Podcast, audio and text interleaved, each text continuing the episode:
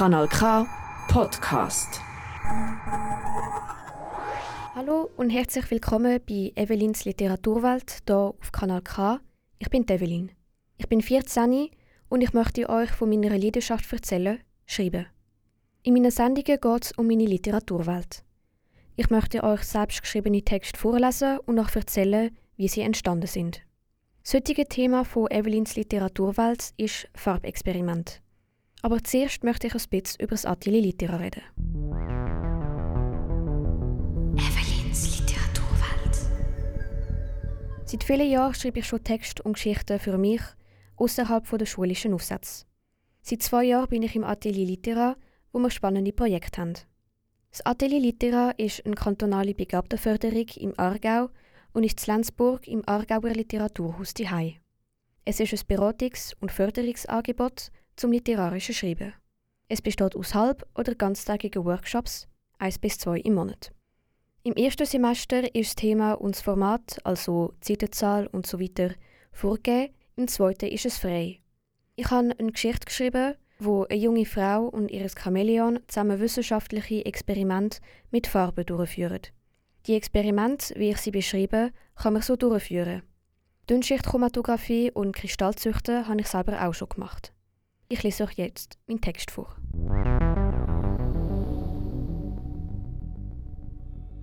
Talia stand auf.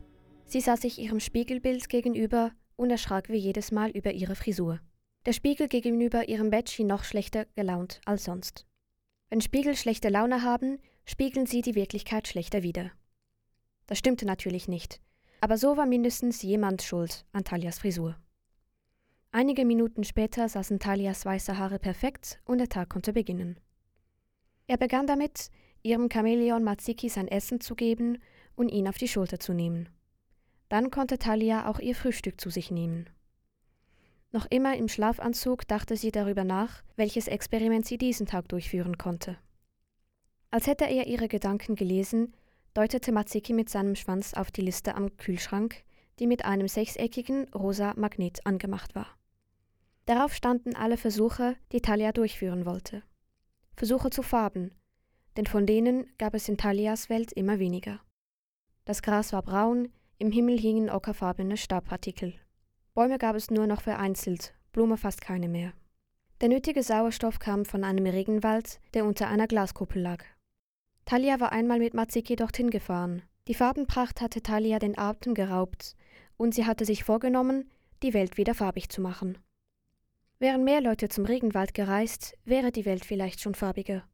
Aber die Reise war teuer und andere Leute würden nicht nur aus Interesse um die halbe Welt reisen. Talia schon.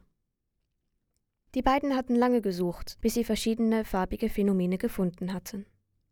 Das erste, was Talia gemacht hatte, war es, mit Alkalimetallen Flammen zu färben. Sie hatte es sogar geschafft, ein Feuerwerk zu entzünden, doch das war nicht so gut herausgekommen.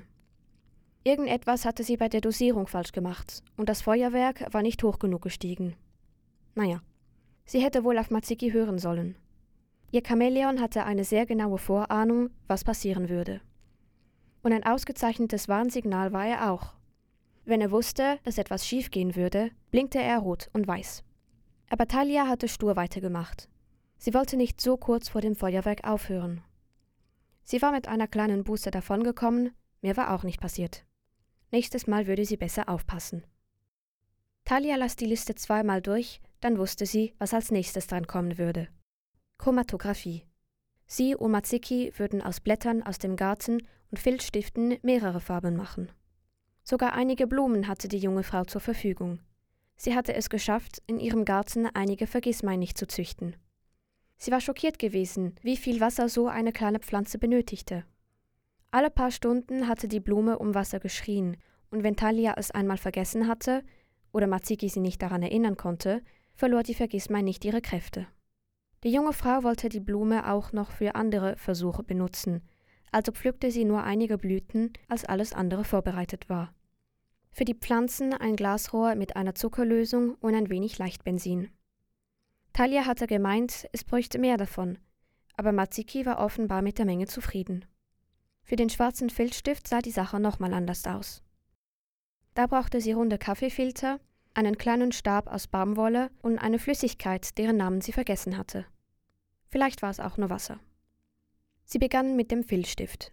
Sie zeichnete einen Punkt in der Mitte des Kaffeefilters und steckte dann den Baumwollstab in der Mitte durch das Papier.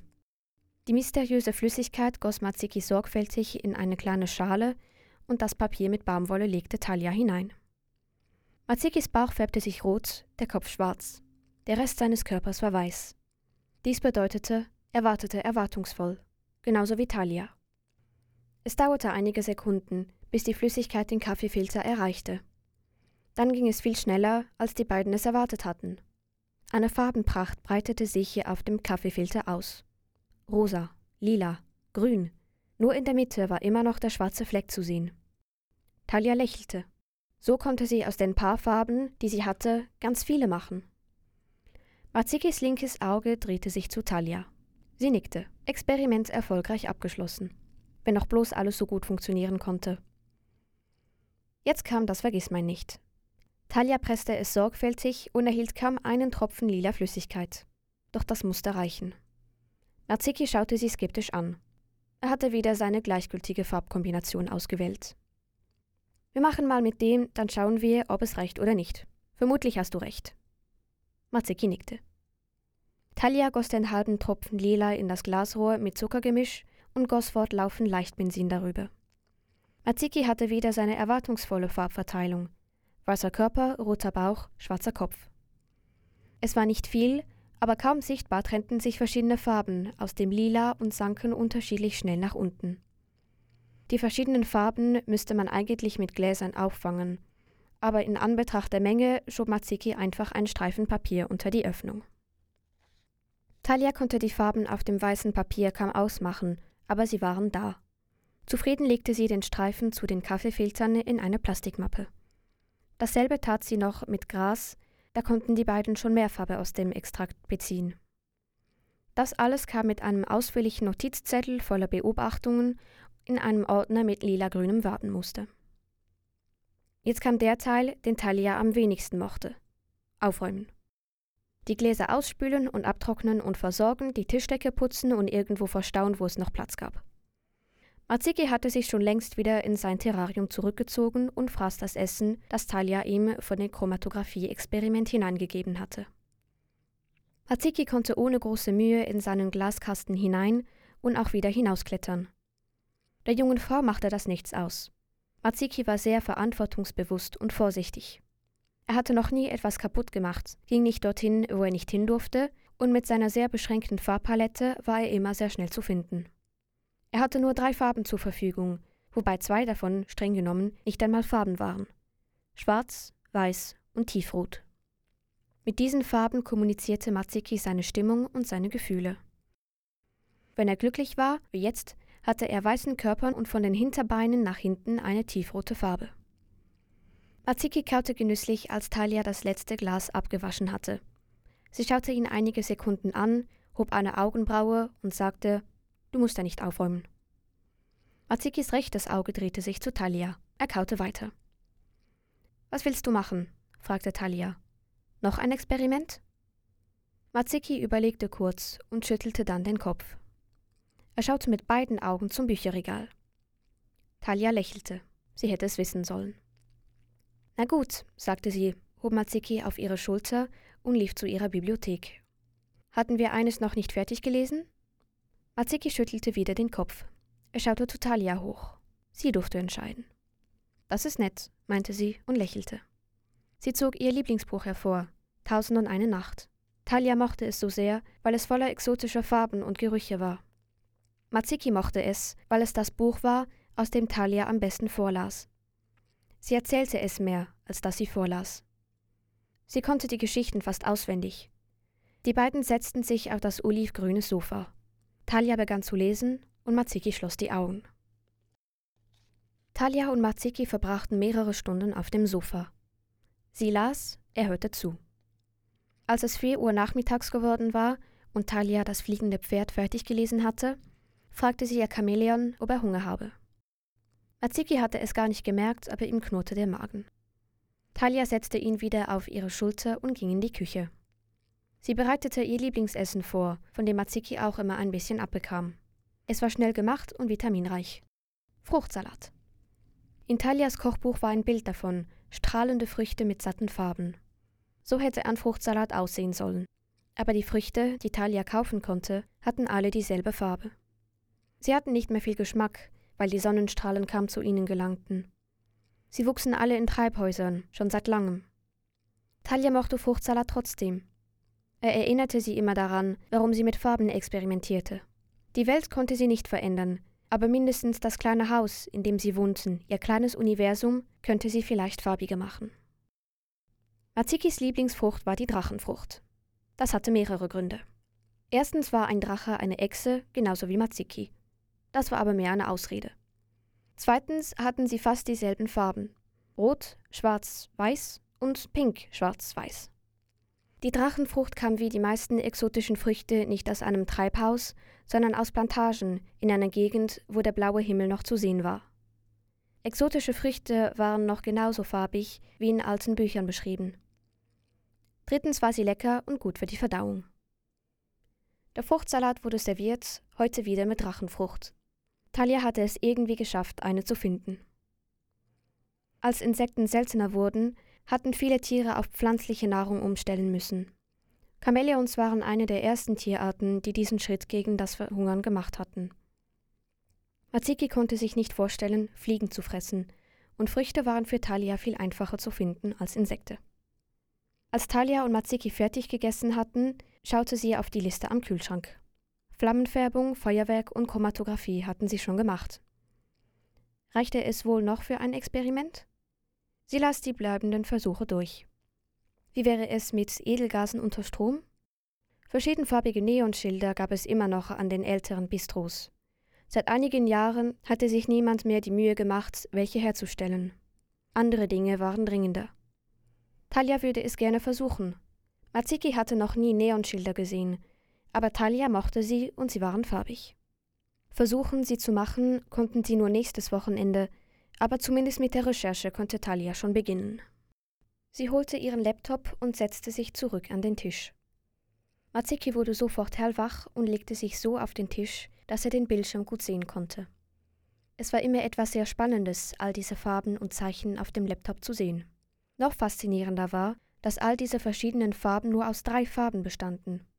Talia hatte Maziki einmal das Prinzip der additiven Farbmischung erklärt, aber Maziki hatte es nicht so recht verstanden. Er hatte ja auch nur drei Farben, genauso wie ein Computerbildschirm.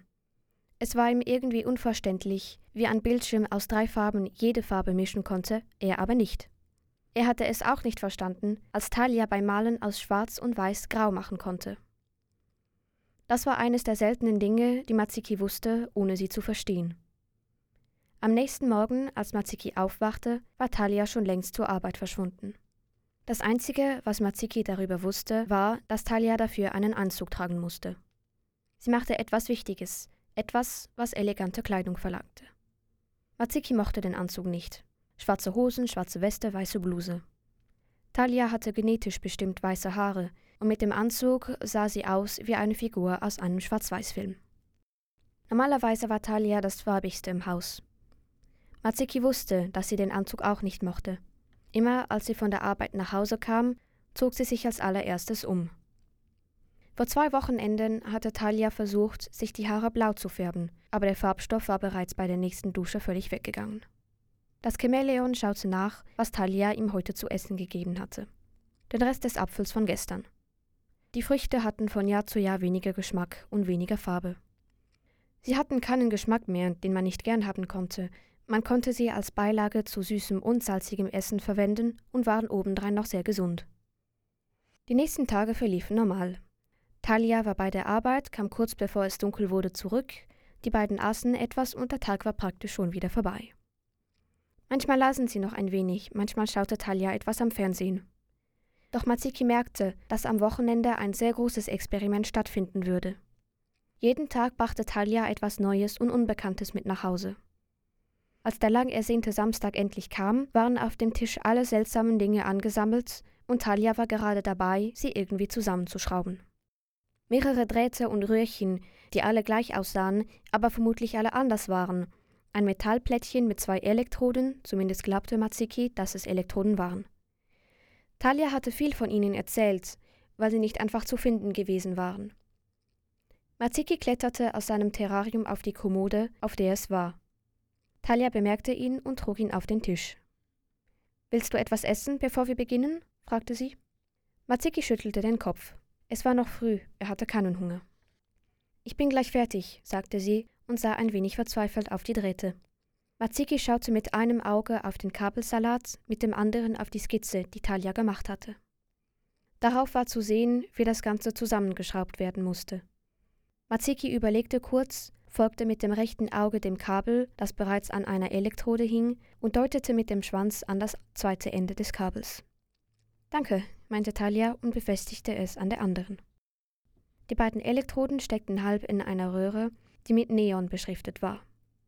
Das war die letzte Verbindung, alles andere hatte Talia schon verbunden. Bereit? Matsiki nickte heftig. Also, dann wollen wir mal. Willst du einschalten? Matsiki krabbelte zum Schalter und betätigte ihn. Einige Sekunden geschah nichts. Dann bog sich die kleine Metallplatte langsam und die Röhre begann in einem kräftigen Rot zu leuchten. Matsiki erschrak und wurde ganz schwarz. Talias Augen leuchteten und ein breites Grinsen erschien auf ihrem Gesicht. Keine Angst, Matsiki, das ist eine Neonröhre. Eine echte Neonröhre. Langsam färbte sich Matzikis Kopf weiß und sein restlicher Körper rot. Neugierig trat er an die rot leuchtende Röhre heran.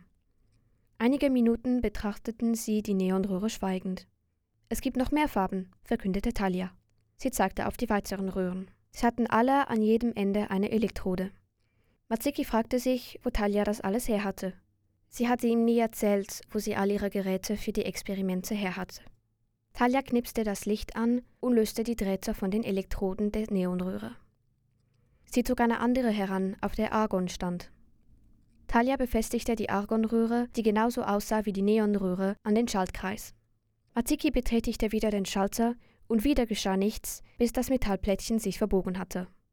Diesmal war Matsiki darauf gefasst, was passieren würde. Aber diese Farbe hatte er nicht erwartet. Argon leuchtete violett. Krypton war fast weiß, Xenon hellblau und Helium orange.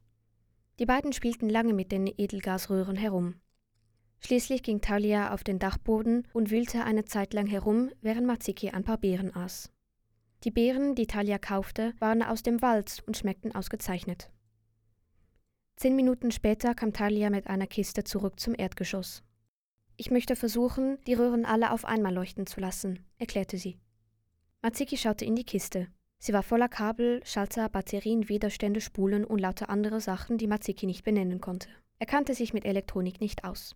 Er wusste nur, dass Strom nur dann fließen konnte, wenn der Schaltkreis geschlossen war und dass eine Batterie einen Plus- und einen Minuspol hatte. Er schaute Talia zu, wie sie verschiedene Varianten versuchte, die Röhren miteinander zu verbinden. Es passierte nichts.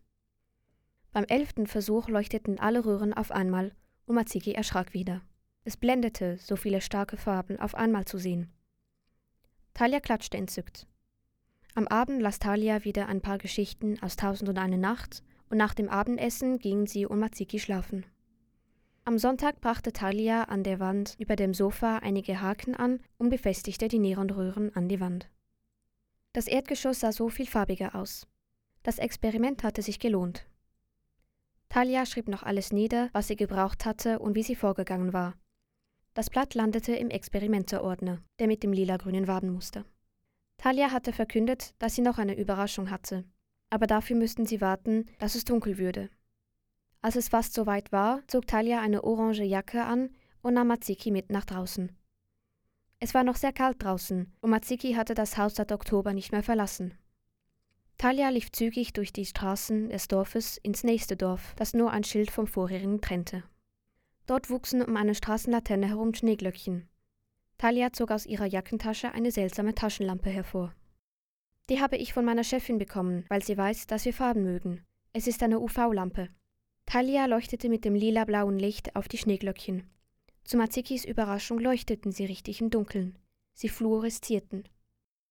Es gibt auch Steine und gewisse Farben, die unter UV-Strahlung fluoreszieren, erklärte Talia. Ich habe mir überlegt, ob wir verschiedene fluoreszierende Stoffe in unserem Wohnzimmer und eine UV-Lampe anschaffen sollten. Aber bei der Arbeit hatte ich eine bessere Idee.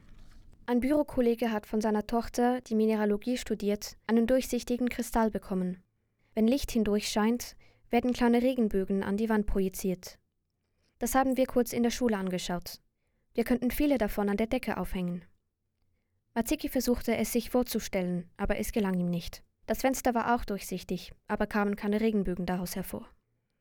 Am Dienstag kam Talia eine halbe Stunde früher nach Hause als an den anderen Tagen. Während dieser halben Stunde erklärte Talia Matziki, wie die Lichtbrechung funktionierte. Dafür zeigte sie ihm auf ihrem Laptop ein paar Bilder mit Prismen. Langsam verstand Matziki. Die Regenbögen entstanden nicht, weil das Material durchsichtig war, sondern weil es verschiedene Facetten hatte. Nur dann konnte das Licht gebrochen und in die Spektralfarben aufgeteilt werden. Es war unglaublich spannend, dass das weiße Sonnenlicht in alle Farben aufgeteilt werden konnte. Noch besser, es waren auch Farben in der Spektralaufteilung, die man nicht sehen konnte, weil die Wellenlänge zu lang oder zu kurz war. Arziki konnte es kaum erwarten, mehr darüber zu erfahren. Talia hatte eine Kiste voller Flüssigkeiten auf den Tisch gestellt. Arziki legte den Kopf schief. Es wäre ja langweilig, einfach Plastikkristalle an der Decke aufzuhängen, wir werden sie selbst züchten, verkündete Talia. Das hatte Matziki nicht erwartet. Wir werden nicht nur durchsichtige Kristalle für die Lichtbrechung züchten, sondern auch farbige als Dekoration. In dieser Kiste habe ich verschiedene Farbstoffe und eine Alaun-Lösung. Wenn wir alles richtig machen, sollten dabei dreieckige Kristalle entstehen. Es gibt auch andere Lösungen, die in anderen Farben kristallisieren, aber das ist schon mal ein Anfang. In den Mittagspausen auf der Arbeit habe ich recherchiert, wie das geht. Talia nahm einen kleinen Teller und goss Alaun hinein. Die Flüssigkeit wird verdunsten und kleine Kristalle entstehen. Um diese können wir Haare oder Nähfaden binden und sie in eine lauwarme Alaunlösung geben. Warmes Wasser kann mehr Alaun lösen als kaltes. Wenn das Wasser abkühlt, werden die Alaunmoleküle, die nicht mehr gelöst werden können, sich an den kleinen Kristall heften. So können wir sehr große Kristalle züchten. Atsiki hörte Talia sehr genau zu. Das mit dem warmen Wasser hatte er schon gewusst. Wozu man diesen Effekt verwenden konnte, nicht. Das würde sicher spannend werden. Für Talia war es das sicher, aber Matsiki konnte nicht viel mehr machen als zuschauen und darüber nachdenken, was alles schieflaufen konnte. Er kam auf eine sehr lange Liste. Das Kristallisieren dauerte lange. Als Talia mehrere Teller mit Alaun begossen hatte, konnten sie an diesem Tag nicht mehr viel machen. Den Rest des Tages verbrachten sie vor dem Fernseher und spielten gegeneinander ein Spiel auf der uralten Konsole, die Talia mitgenommen hatte, als sie von zu Hause ausgezogen waren. Matziki hatte gelernt, auf welche Knöpfe man drucken musste, um was zu machen. Den Joystick bediente er mit seinem Schwanz und er hatte immer ein Auge auf den Bildschirm und ein Auge auf die Konsole gerichtet. Am Dienstag hatten sich die Kristalle in den Tellern schon gebildet und Talia begann damit, Fäden um sie herum zu knüpfen. Sie wurde nicht fertig damit. Währenddessen durfte Matziki Farben aussuchen. Er entschied sich für ein kräftiges Rot, Tannengrün und Blau. Am Wochenende machte Talia die angefangene Arbeit fertig und stellte alles für die zweite Stufe des Projekts bereit. Am Sonntag begannen sie ein neues Buch. Jeden Tag hatte Matziki den Kristallen zugeschaut, wie sie wuchsen. Jeden Tag waren sie ein wenig größer und jeden Tag war die dreieckige Form besser zu erkennen. Das Wochenende darauf waren sie schon beträchtlich gewachsen. Talia nahm einen durchsichtigen Kristall aus der Lösung und hielt ihn gegen das Licht. Überall im Raum erschienen kleine Regenbögen. Talia lachte und Matsiki schaute sich im Raum um. Er sah auf einmal ganz anders aus, mit all den Farben. Eine weitere Woche später nahm Talia alle Kristalle aus den Gläsern. Sie hatten eine rechte Sammlung gezüchtet. Die farblosen hing sie an den Vorhängeschienen und Lampen auf, die farbigen in die Vitrinen. Einige nahm Matziki zu sich ins Terrarium. Danach gingen sie draußen spazieren. Es war Mitte März und schon viel angenehmer als das letzte Mal, als sie im Februar die Schneeglöckchen angeschaut hatten. Talia redete während des Spaziergangs mit Matziki über Bücher, Experimente, die nicht viel mit Farben zu tun hatten, und ihre Arbeit. Plötzlich verlangsamten sich ihre Schritte. Wir haben mit den Experimenten begonnen, weil wir den Regenwald gesehen haben, weil wir Farben gesehen haben. Andere haben das nicht, Matsiki überlegte. Wollte Talia sagen, dass sie die Einzigen waren, weil die farblose Welt für alle anderen normal war? Wenn wir den Leuten zeigen, wie viele Farben es gibt und wie schön sie sind, dann wollen sie vielleicht auch mehr davon. Matsiki dachte darüber nach. Das könnte klappen. Es könnte aber auch gewaltig schiefgehen. Wir könnten das Feuerwerk nochmals versuchen. Letztes Mal war es nicht hoch genug, aber wir können alles wieder genau durchgehen. Was meinst du? Matsiki nickte. Einen Versuch war es wert. Feuerwerke sind aber auch gefährlich. Ich habe über das Feuerwerk nachgedacht, sagte Talia am nächsten Morgen. Ich glaube, viele Leute hätten Angst vor einem Feuerwerk, weil es so laut ist. Vielleicht sollten wir einfach verschiedenfarbige Feuer starten, Fackeln und Schallen. Es hat einige auf dem Hauptplatz in der Stadt nicht so weit von hier. Wir könnten Salze ins Feuer werfen, wenn sie am Abend brennen. Dann ist es schon dunkel, aber es sind trotzdem noch viele Leute draußen, die die Farben sehen können. Es war Freitag. Talia und Matsiki fuhren mit dem Bus zur nächsten Stadt. In der Umhängetasche hatte Talia in alten Lidschattendöschen Alkalimetalle und Erdalkalimetalle als Salze mitgenommen. Dazu noch ein Feuerzeug. Eine halbe Stunde später war es dunkel. Talia und Matsiki kamen kurz nach Einbruch der Dunkelheit in der Stadt an. Wie an jedem Freitag waren im Stadtzentrum zwei große Schalen aufgestellt, in denen ein Feuer loderte. Auf den Terrassen waren viele Leute, die schon Feierabend hatten. Das emsige Treiben der Stadt schüchterte Matsiki jedes Mal ein. Er war sich nur das ruhige Dorf, in dem Talia wohnte, gewohnt. Die Stadt war für seinen Geschmack zu laut und zu hektisch. Talia näherte sich den beiden Feuerschalen. Sie öffnete ihre Umhängetasche und warf ein bisschen Kalium in eine der Flammen. Sofort färbte sie sich lila, wurde aber schnell wieder orange. Sie hatte die Aufmerksamkeit von vielen Leuten auf sich gezogen. In die andere Flamme warf Talia Lithium und sie wurde rot. Talia wiederholte das Spiel mit allen Salzen, die sie dabei hatte. Ein Paar näherte sich neugierig.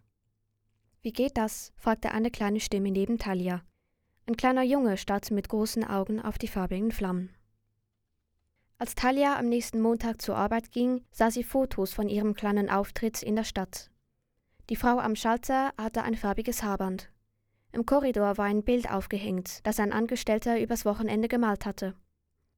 Das muss ich Matsiki erzählen, wenn ich wieder zu Hause bin, dachte Talia. Das wär's für heute mit dem Thema Farbexperiment. Ich bin Develin in Zusammenarbeit mit Kanal K und dem Atelier Literat Lenzburg. Kann auch auf kanalk.ch oder Spotify nachgelost werden. Das ist ein Kanal K Podcast Jederzeit zum Nachhören auf kanalk.ch oder auf deinem Podcast App.